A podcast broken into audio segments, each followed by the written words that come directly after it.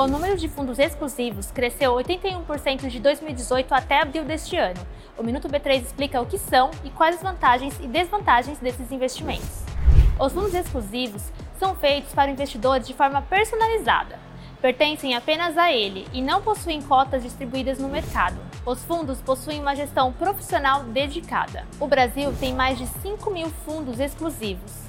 O modelo de investimento, criado sob medida para uma empresa ou pessoa física, acumula patrimônio de 2 bilhões e 19 milhões de reais até abril de 2023, quase 65% a mais do que há cinco anos.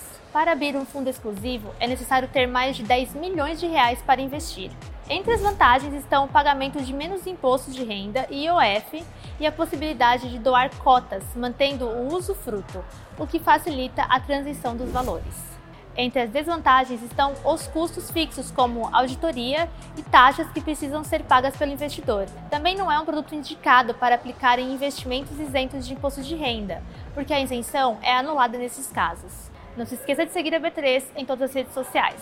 Boa noite, bons negócios e até amanhã.